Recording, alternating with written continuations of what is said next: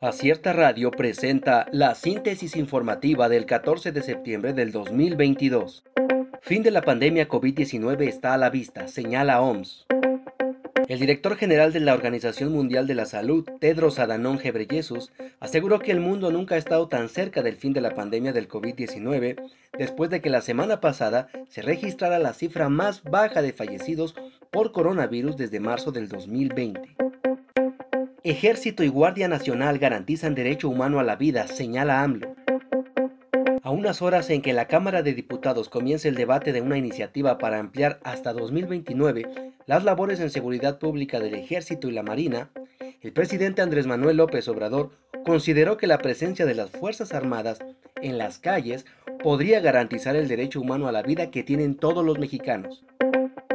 Juez absuelve a José Luis Abarca, exedil de Iguala, del caso Ayotzinapa.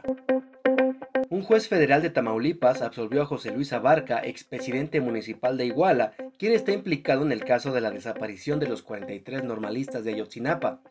Su abogado afirmó que ese es el único proceso legal en su contra relacionado a la desaparición de los estudiantes y ya no se le juzgará más por ese hecho.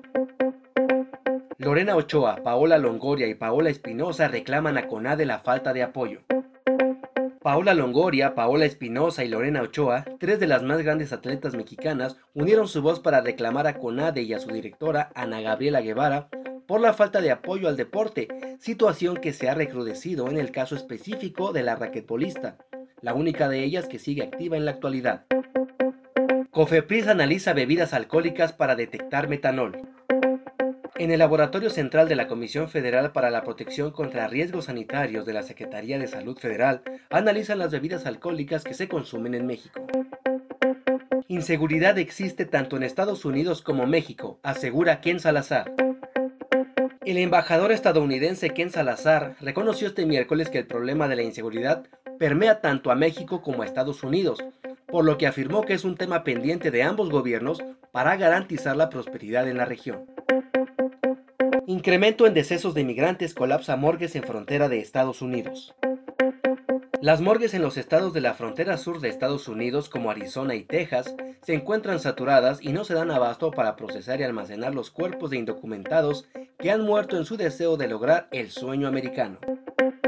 Acierta Radio presentó la síntesis informativa. Escúchanos el día de mañana con más información. Síguenos en las redes sociales como Acierta Oaxaca. Visita nuestra página web www.acierta.mx.